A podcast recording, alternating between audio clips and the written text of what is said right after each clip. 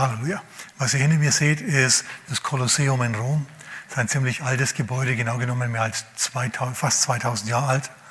Das haben alle möglichen Kaiser, Könige, Päpste gesehen, wie ihr das jetzt seht. Karl der Große, alle möglichen anderen. Und, und wir sehen es heute Abend, preis dem Herrn, an unserer Wand hinten. Okay, mein, mein Thema heute Abend ist nämlich der Römerbrief. Wir schauen uns in den nächsten paar Wochen den Römerbrief an, aber nicht Vers für Vers, weil das wäre ziemlich viel, sondern pro Kapitel eine Botschaft, weil ähm, so Kapitel haben Schwerpunkte und diese Schwerpunkte, die kann man gut predigen. Wenn wir jetzt Vers für Vers gehen würden, dann wäre das was für eine Bibelschule, aber das überfordert uns heute Abend, das ist nicht unser Thema. Weil wir wollen ja was davon haben und nicht nur, wir wollen ja inspiriert sein und ein bisschen was mitnehmen und nicht nur informiert sein. Amen. Okay, so, ähm, wir schauen uns zumindest die ersten acht Kapitel an, nicht heute Abend, meine Güte, sondern nur eins. Aber insgesamt so, also in den nächsten acht Wochen, nehmen wir jetzt mal an, werden wir wohl im Römerbrief sein.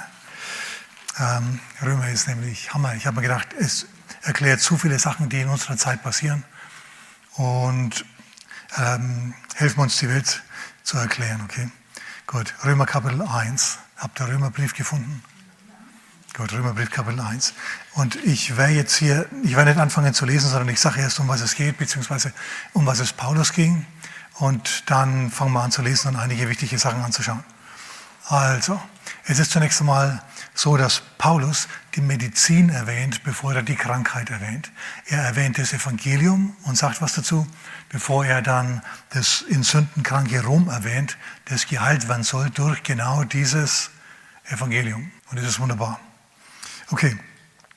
Ähm, das Evangelium von Jesus. Ich lese vielleicht mal Römer Kapitel 1, Verse 16 und 17.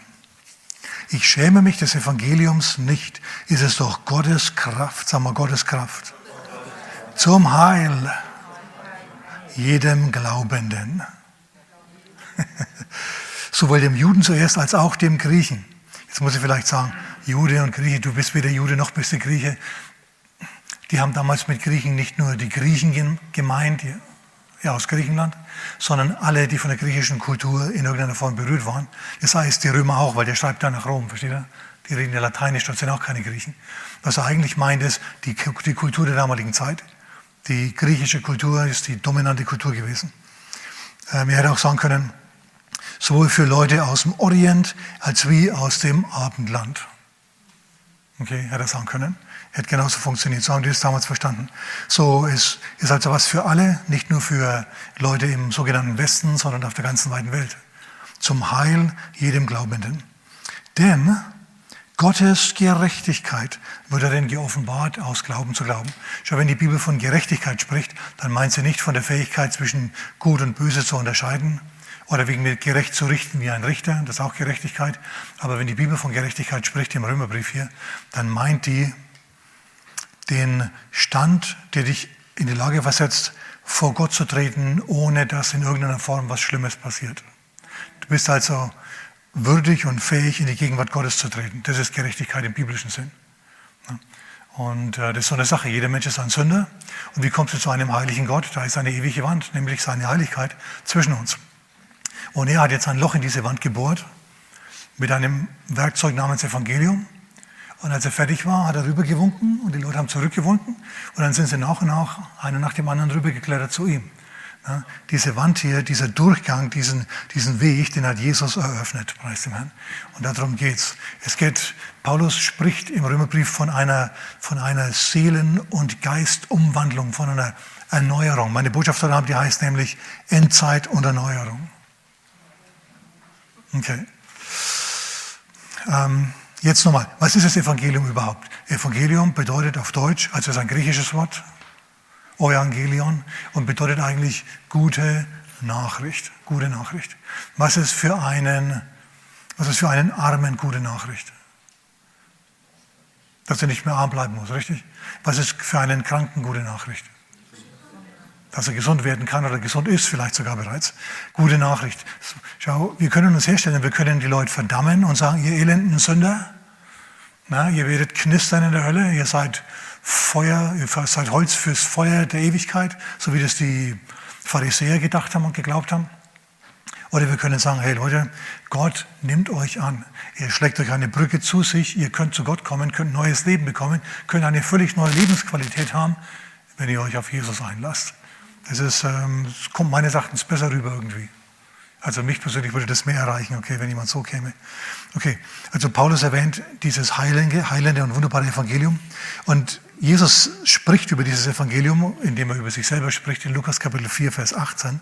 Da sagt er, der Geist des Herrn ist auf mir, um gute Botschaft zu verkündigen. Gute Botschaft und dann führt das noch weiter aus. Das mache ich jetzt heute Abend nicht, weil sonst komme ich nicht weiter. Also, für, hör mal, für Leute, die an ihrer Schlechtigkeit leiden, an ihrer Sündennatur leiden. Ich habe irgendwo mal ein Interview gelesen oder irgendwie einen Satz gelesen von irgendeiner prominenten Frau, also die mit viel Haut und so prominent geworden ist. Sie, sie sagt, ich, ich bin was geworden, was ich nie werden wollte. Ein, ein falscher Schritt hat sie also zum nächsten falschen Schritt geführt und dann zum nächsten und zum Schluss war die in einer Welt drin, in der sie eigentlich überhaupt nicht rein wollte. Und so ähnlich ist es der römischen Zivilisation damals gegangen. Die waren so dermaßen ätzend, furchtbar, grottenschlecht, das kannst du dir gar nicht vorstellen. Die waren so dermaßen übel und böse, dass sie unter sich selber gelitten haben. Und ihre, die haben unter ihrer eigenen Bosheit gelitten. So sehr gelitten. Und Gott hat sie leiden lassen. Er hat sie so lange leiden lassen, bis es ihnen wirklich voll zum Hals raushing, bis sie eine Änderung haben wollten. Und dann hat er die Christen geschickt. Und die, die Römer haben sich dann scharenweise bekehrt, als sie gemerkt haben, wenn ich Jesus in mein Leben einlade, dann kriege ich eine echte Veränderung. Dann verändert sich mein Wesen. Dann gibt es vielleicht zunächst einmal Kampf, wenn du dich frisch bekehrt hast, dann kann es sein, dass der alte Adam in dir dein Fleisch nochmal richtig rotiert. Ja, und das kann Tage und Wochen dauern, sogar Monate, das kann durchaus sein, dass du dich in eine wechselbare Gefühle befindest, aber du weißt, dass dein Erlöser lebt und zum Schluss, schau, brichst du durch, durch diese, ganze, durch diese ganzen alten Gewohnheiten und so, du brichst durch und bist frei. Weil nämlich die Sünde keine Macht über dich hat, weil du unter der Gnade Christi bist. Halleluja. Ja, das ist, das, das war, damals war das so, die Dichter und Denker von Rom, ich, ich spare mir das jetzt euch das vorzulesen, ja. Seneca, der Erzieher des Kaisers Nero, einer der brillantesten stoischen Philosophen. Äh, und, und andere mit ihm, die haben furchtbar unter, unter, unter der Schlechtigkeit ihrer Welt gelebt. Ich meine, ihr müsst euch mal überlegen, die Kaiserin selber, Agrippina, die ist nachts, wenn sie Lust hatte, wenn sie wenn es gejuckt hat, ist sie in die Stadt hinuntergegangen und hat sich dort als, als ganz normale Hure in einem Hurenhaus verkauft, aus Spaß an der Freude. Der Kaiser, als er noch kein Kaiser war, Nero, der ist mit anderen Höflingen auf die Straßen gegangen und hat Leute verprügelt, hat sie ausgeraubt, zwecks der Gaudi. Einfach so. Weil wenn er die Polizei gekommen wäre, ja, dann, äh, dann wäre nichts gewesen. Dann hätte, hätte er gesagt, hey, ich bin Nero. Und dann hätte er gesagt, oh Majestät, ja, und wenn wäre gegangen. Also das war ziemlich furchtbar. Und dieses ganze Leben, dieses unstete, furchtbare, schlechte Leben, das, das, hat die, das hat die leiden lassen. Okay, das hat die Leute fertig gemacht. Und wenn, wenn du unter deiner Schlechtigkeit leidest, ja, wenn du sagst, hey, mir hängt mein eigenes Leben so dermaßen zum Hals raus, dann bist du, dann bist du auf dem richtigen Kanal, preis. ja. ja, weil hier findest du Jesus, preis Herrn. Und das ist, das ist es. Also für die, die an ihrer Sündennatur leiden, an ihrer Schlechtigkeit leiden, für die hat Gott etwas. Er hat die sogenannte neue Geburt für dich. Du lädst Jesus in dein Leben ein und der Geist Gottes kommt in dich und macht dich neu. Und die Schlechtigkeit, die weicht aus dir heraus und du wirst zu einem guten Menschen. Was meinst du, wie sich deine Frau freut? Oder dein Mann? Halleluja. Amen. Okay, schau. Und es ist ein Geschenk. Das musst du dir nicht erarbeiten, diese Gnade Gottes, dieses ewige Leben Gottes, sondern es ist ein Geschenk. Epheser, wir sind im Römer, ja, aber ich zitiere mal kurz aus Epheser. Epheserbrief Kapitel 2, Verse 8 und 9. Aus Gnade seid ihr errettet durch Glauben. Und das nicht aus euch, Gottes Gabe ist es, nicht aus Werken, damit niemand sich rühme. Okay. Musst du dir nicht erarbeiten, kriegst du geschenkt. Okay, gut, alles klar. Jetzt habe ich das gesagt. Paulus stellt in den ersten 16 Versen, 17 Versen das Evangelium ein wenig vor. Dieses Evangelium, schau, die gute Nachricht, Jesus rettet, Jesus heilt, Jesus befreit, Jesus gibt dir eine Zukunft. Jesus erweckt nicht nur deinen in Sünden toten Geist von, von den Toten auf und gibt dir neues Leben, er weckt auch dein Bankkonto von den Toten auf ja, und gibt dir eine neue, eine neue Zukunft, dass du wieder dein Geld dir verdienen kannst und so. Diese Sachen, die gehören alle zum Evangelium dazu. Die sind integrale Bestandteile des Evangeliums von Jesus von Nazareth. Halleluja. Okay. Ähm, jetzt dann in den Versen 18 bis hinter 32, da ist das Kapitel dann zu Ende, da bespricht er die, den, den, den Abstieg und die Endzeit und den Zerfall einer Gesellschaft, wie das kommt und was die Zeichen einer zerfallenden Gesellschaft sind. Und ich habe mir gedacht, das spricht dermaßen zu uns, weil wir das vor unseren Augen sehen, muss ich drüber reden. Das, also was jetzt kommt, das hat was damit zu tun, mit dem, was halt um uns herum passiert. Okay, zunächst einmal vielleicht, wenn es jetzt hier um Endzeiten geht, die Paulus jetzt gleich bespricht. Wir müssen wissen, es gibt eine Endzeit der Menschheit, Matthäus 24, 25, 26 und so weiter, betrifft dann die ganze Welt. Und es gibt Endzeiten von Gesellschaften. Wenn eine Gesellschaft alt wird, sich überlebt, an ihrer Dekadenz zum Schluss krepiert, dann kommt was Neues. Schau, die Sache ist die, die Endzeit einer Gesellschaft ist der Aufstieg einer anderen. Ist euch das bewusst?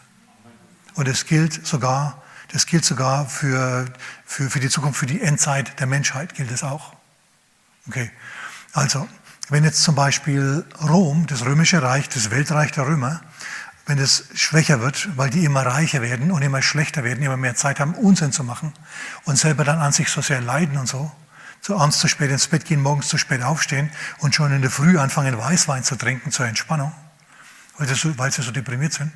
Wenn die also so leben, und es dringen dann die Goten und die Germanen, die Alemannen, die Markomannen, wie sie alle heißen, ja, die dringen dann langsam aber sicher von Osten vor und fangen an, das römische Reich hier anzugreifen.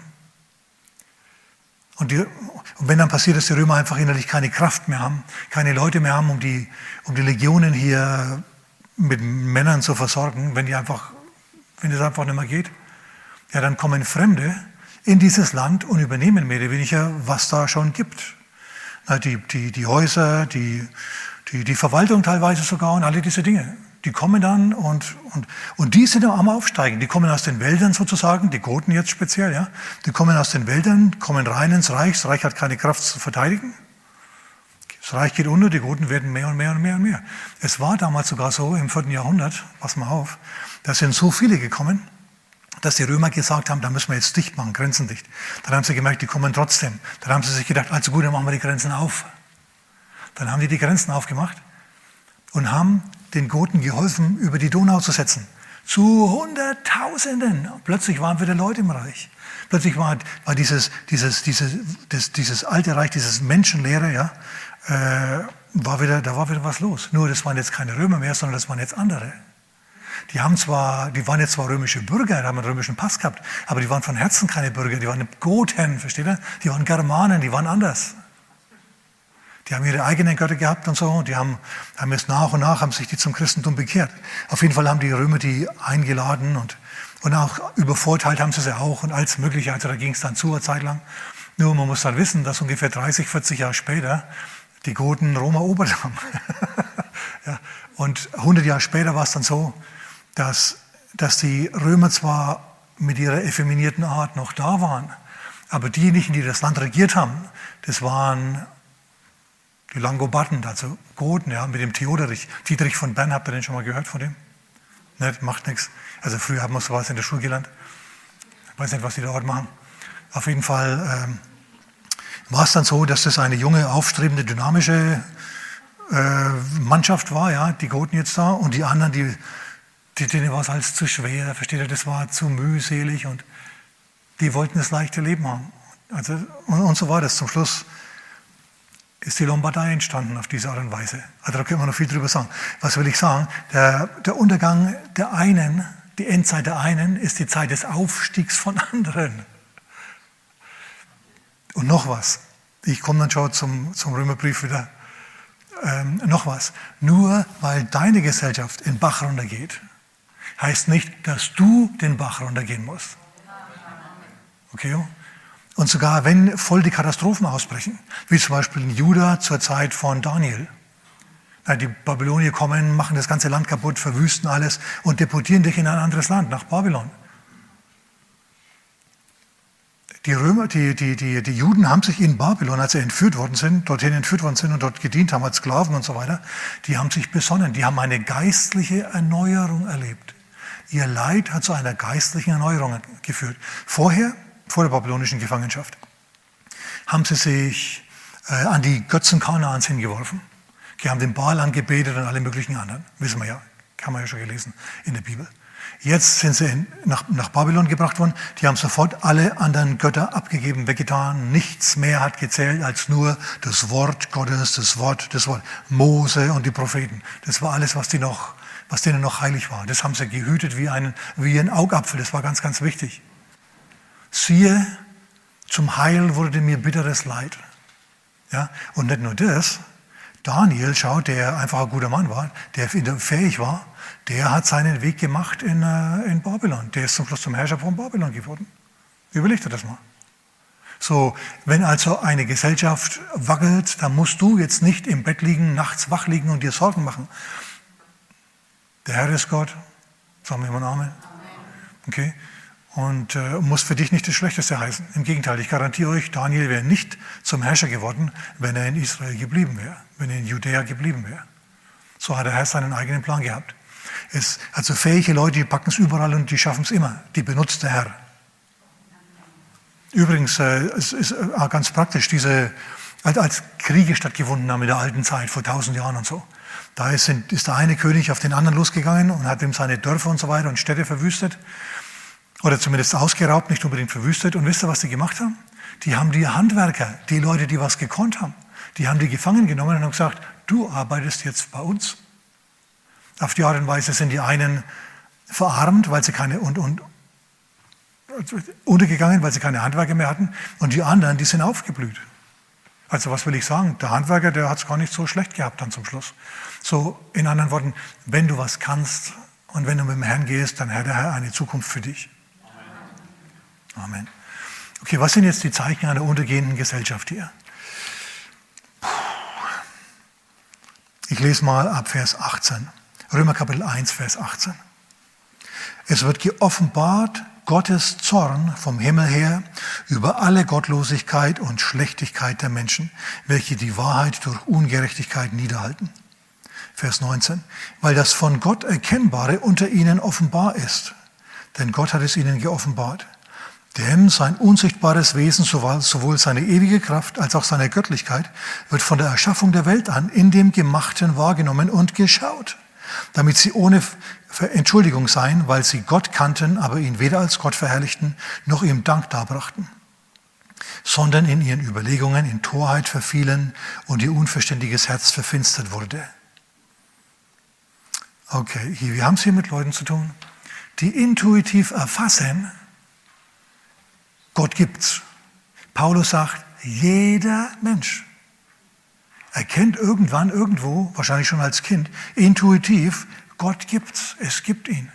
Sie schauen in die Welt hinein, sie sehen, Sonne geht immer im Osten auf, immer im Westen unter, Apfelbäume bringen Äpfel und, und die, die Birnbäume, die Birnen kirschen, kirschen, immer zur richtigen Zeit und, und, und es wird kalt und es wird warm. Sie sehen eine Ordnung in dem Ganzen.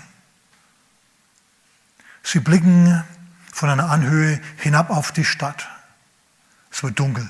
Die Lichter gehen an in der Stadt. Und sie wissen, diese Lichter, die hat ein Mensch geschaffen. Und dann blickt er zum Himmel auf und er sieht da Millionen von Lichtern und er denkt sich, und die sind auch nicht von selber gekommen. So diese Gedanken, die machen es in seinem Herzen breit, ja, die, die, die denkt er.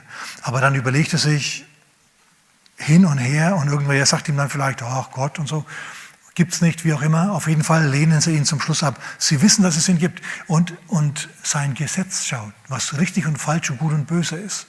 Das wissen sie auch irgendwo. Das kriegen sie irgendwie mit. Sie wissen zum Beispiel, dass jetzt in der Flutkatastrophenzeit es Zeit ist, den Leuten in irgendeiner Form zu helfen. Sei es so eine Spende oder wenn man die Zeit und die Möglichkeit hat, dass man dorthin geht und seine Arbeitskraft dort einbringt. Amen. Also das ist irgendwie intuitiv. Wenn zum Beispiel bei uns hier jetzt eine Katastrophe wäre, dann würden wir was machen, würden wir hingehen, würden helfen. Richtig? Ganz klar. Wir sind dazu aufgerufen. Das ist irgendwie ein innerer Imperativ. Wir empfinden, das ist das Richtige. Und jetzt verfallen wir mal probeweise in unserem Denken in Torheit, wie der Paulus hier sagt. Wir sagen, ja, wieso soll man denen helfen? Ja, der Stärkere setzt sich immer durch.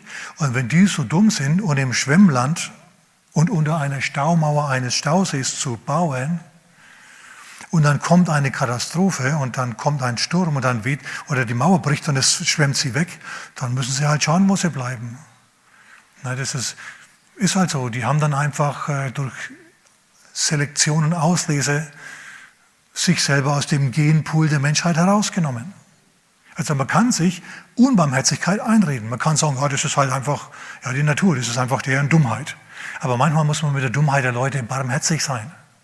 Sagen wir mal Amen. Warst du froh, dass man mit deiner Dummheit schon barmherzig war? Also ich bin es definitiv. Ja, dass Gott sich nicht wegen jeder Kleinigkeit irgendwie aus der Fassung bringen lässt. So, auch wenn die Leute schräg sind oder was, ähm, helfen wir ihnen trotzdem.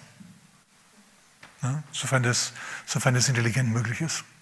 So, aber man könnte hergehen und könnte sagen, ja, wieso? Sollen sie doch selber schauen. Warum haben die auch, warum haben die auch dorthin gebaut? Das ist natürliche Auslese, dass die jetzt alle weggeschwemmt werden und sterben. Lassen wir sie. Was hat Nietzsche gesagt? Was stürzt, soll man noch treten? Ja, damit es wirklich stürzt dann weg ist, sondern, versteht ihr, der stärkere, neue Mensch auftritt. Das ist das, die Denkungsart, die hier durchleuchtet. Weil sie Gott kannten, aber ihn weder als Gott verherrlichten, noch ihm Dank darbrachten, sondern in ihren Überlegungen in Torheit verfielen. Und ihr unverständiges Herz verfinstert wurde, indem sie sich für Weise ausgaben, studiert und als Mögliche. Und sind sie zu Narren geworden, haben sich weggewendet von Gott und die Natur Gottes, das Ebenbild Gottes ist in ihnen verschüttet worden. Sie sind zu Narren geworden. Sie haben die Herrlichkeit des unvergänglichen Gottes verwandelt in das Gleichnis des Bildes vom vergänglichen Menschen.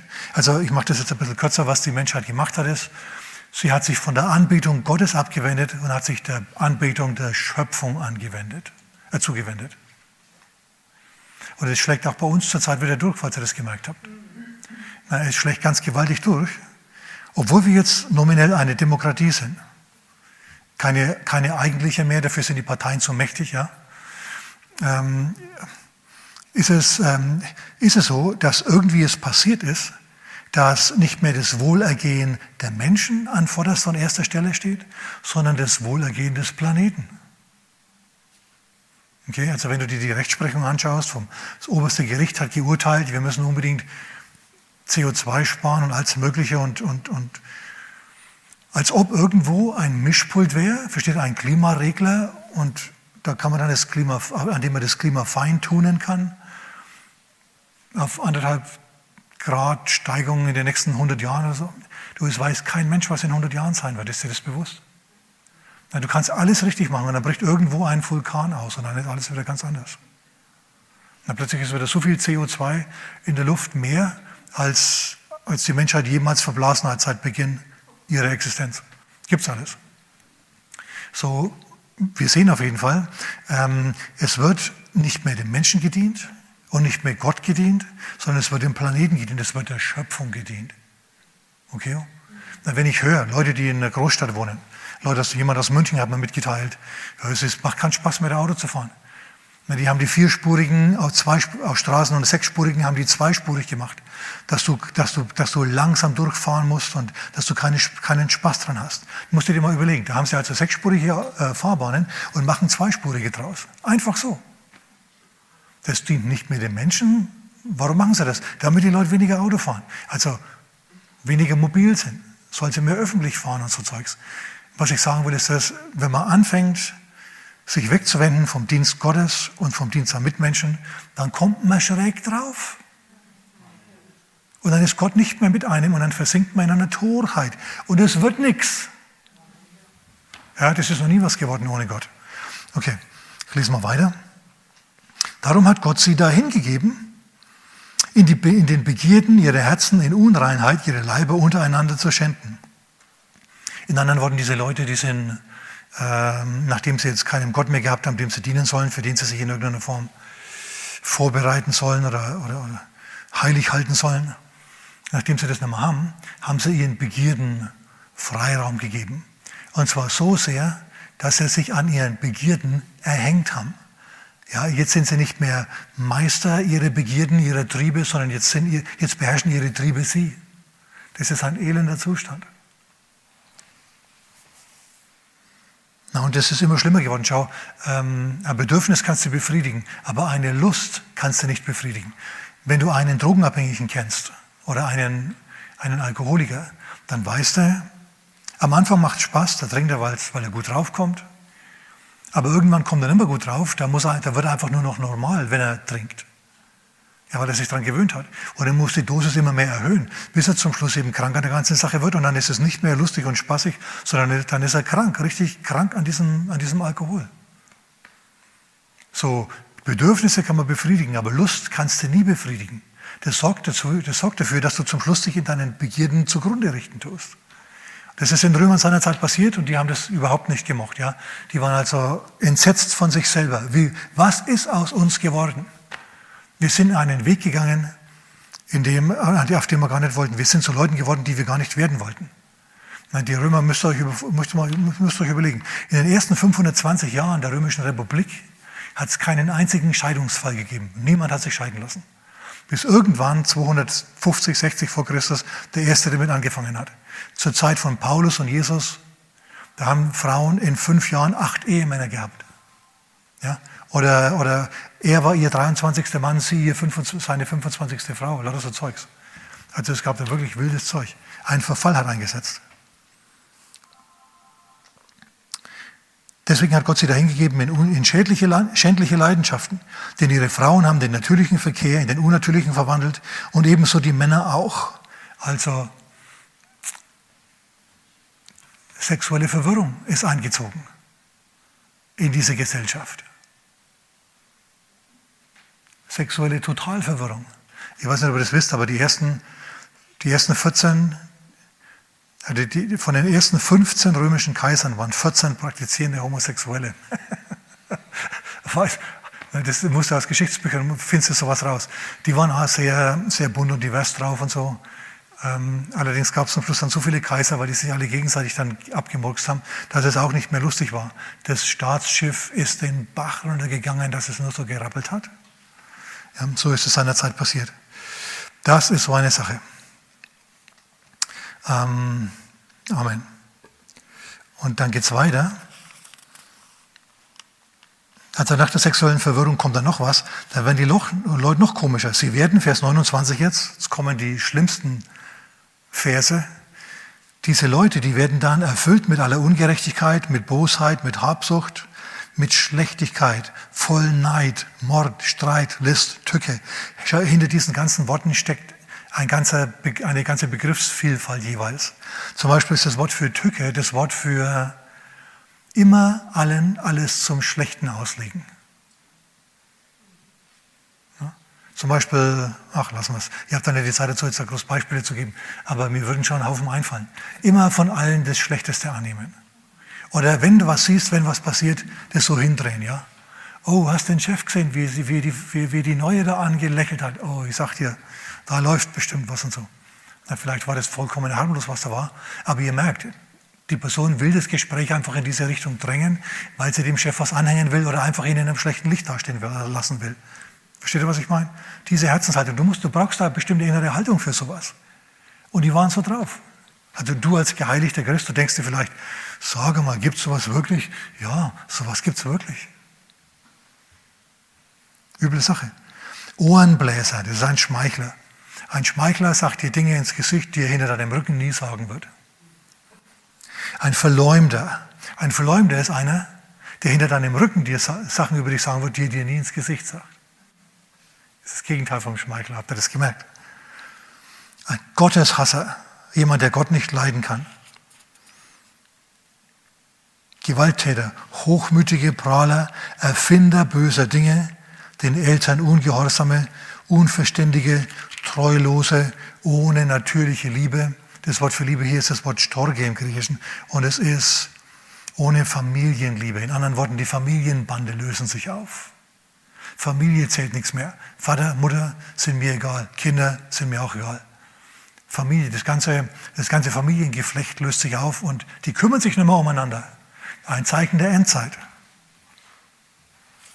Obwohl sie Gottes Rechtsforderung kennen, erkennen, dass die, die so etwas tun, des Todes würdig sind. Üben sie es nicht allein aus, sondern haben auch Wohlgefallen an denen, die es tun. So die wissen, dass das, was sie da tun, böse ist. Sie haben ein schlechtes Gewissen deswegen.